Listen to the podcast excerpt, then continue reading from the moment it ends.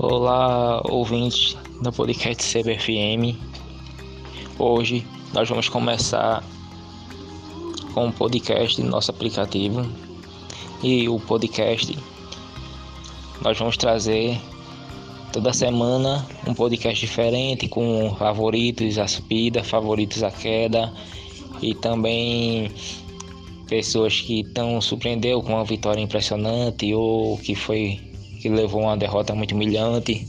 Essas coisas a gente vai sempre estar tá comentando, fazendo é, uma conversa e esperamos que todos vocês possam é, sempre estar tá escutando né, os nossos podcasts.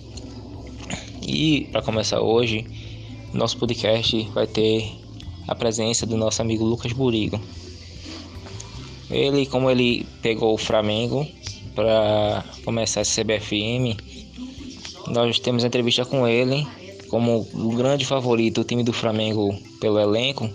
A gente tem algumas perguntas para fazer ao Lucas Burico. Eu pergunto, Lucas Burico, o que você está achando desse FM 2021? Conte para nós um pouco. Bom dia, amigos e ouvintes. Meu nome é Lucas Búrigo, sou treinador do Flamengo nessa CBFM 2021.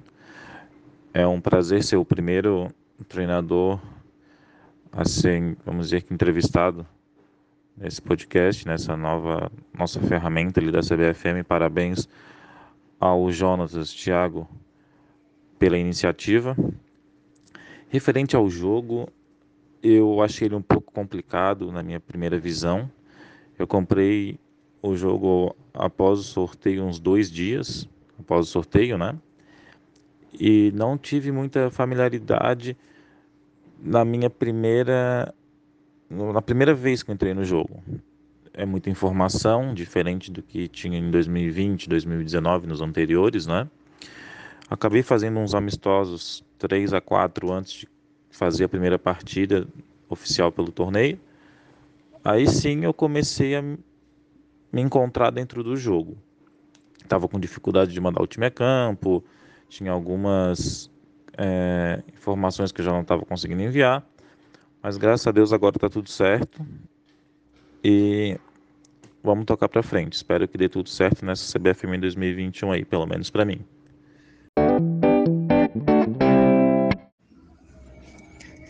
Então, Lucas Burico, nós temos também outra pergunta para você.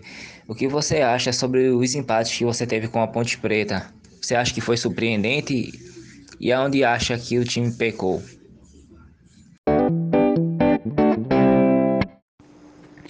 Referente ao jogo contra a Ponte Preta, sim, foram surpresas devido à circunstância do jogo. O meu time foi muito superior nos dois jogos, muito melhor. Não desmerecendo a equipe do outro treinador, porque foi uma equipe dura, tanto que foram dois empates. Só que o goleiro dele saiu com as duas melhores notas nos dois jogos. Então a gente já dá para ver que um time foi muito melhor que o outro. Porém, acabou não dando certo. Paciência. Graças a Deus o Flamengo passou de fase, passou na primeira colocação. E vamos tentar almejar coisa grande aí no campeonato.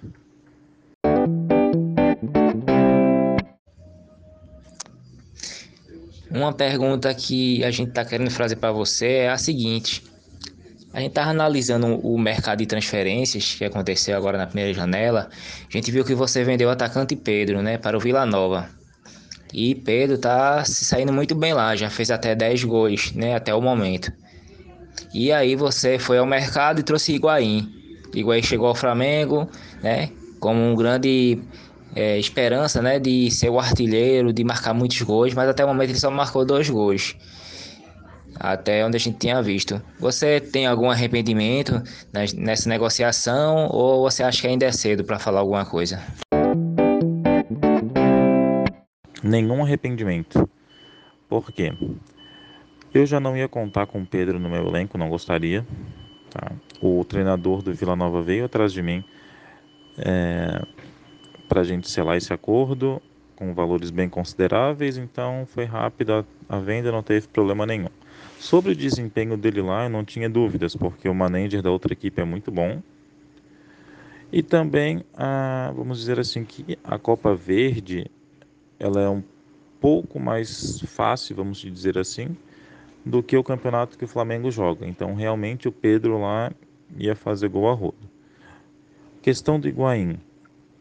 Eu não me arrependo nada de ter comprado o Higuaín, até pelo valor que eu paguei, que eu achei que não foi um valor muito alto, porque o Higuaín está sendo muito importante ali no meu, no meu, nos meus 11 titulares.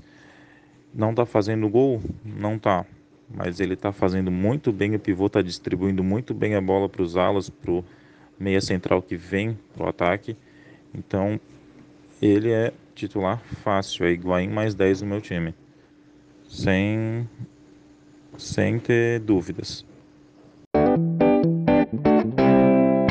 Podemos esperar algum jogador que trabalhou com você no ciclo passado no Corinthians, agora no Flamengo? Claro, com certeza. Não tem problema até em falar o nome deles, que seria Alexandre e Danilo lateral esquerdo e direito, respectivamente. Foram duas peças que no, no Corinthians, para mim, foram essenciais na defesa ali atrás. E eu pretendo trazer ou um ou esses dois na, nesse ciclo ainda. Tá? Tomara que dê tudo certo. Caso pudesse colocar um jogador da história do Figueirense nesse super time do Flamengo, qual você acha que cairia como uma luva no time? Cara, algum jogador do Figueira. Hoje eu tenho o privilégio de estar treinando o Felipe Luiz, que é um, um ídolo grande no Figueira. É, e tive a sorte de cair no time que ele está jogando. Sempre tentei contratar e nunca consegui, porque os managers não liberavam. Mas da história inteira do Figueirense eu traria o Edmundo. Sei que é surreal, sei que é difícil, mas se eu pudesse escolher um, seria ele. O cara que eu mais vi jogar bola no Figueirense nesses 20 anos de sociedade, 21 que eu tenho lá.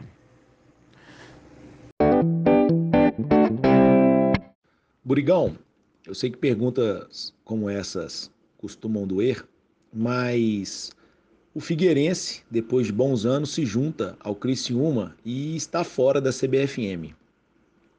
Somente o Havaí vai representar o Estado, mas eu não quero que você fale sobre o Havaí, eu quero que você fale o que você sente a não ver aí o Figão, o foda, estourando os adversários na CBFM?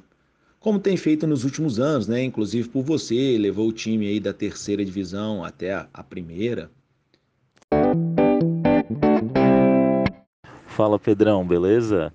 Então, cara, respondendo a tua pergunta, é triste não, é, não ver o Figueirense na, na CBFM porque eu, eu entrei, se eu não me engano, em 2016 aqui e desde então nunca ficou sem o Figueira, né? Esse é o primeiro ano. Tive a oportunidade de treinar em 2019, o Figueira, 2018, sair da Série C, deixar, levar o time até a Série A e manter.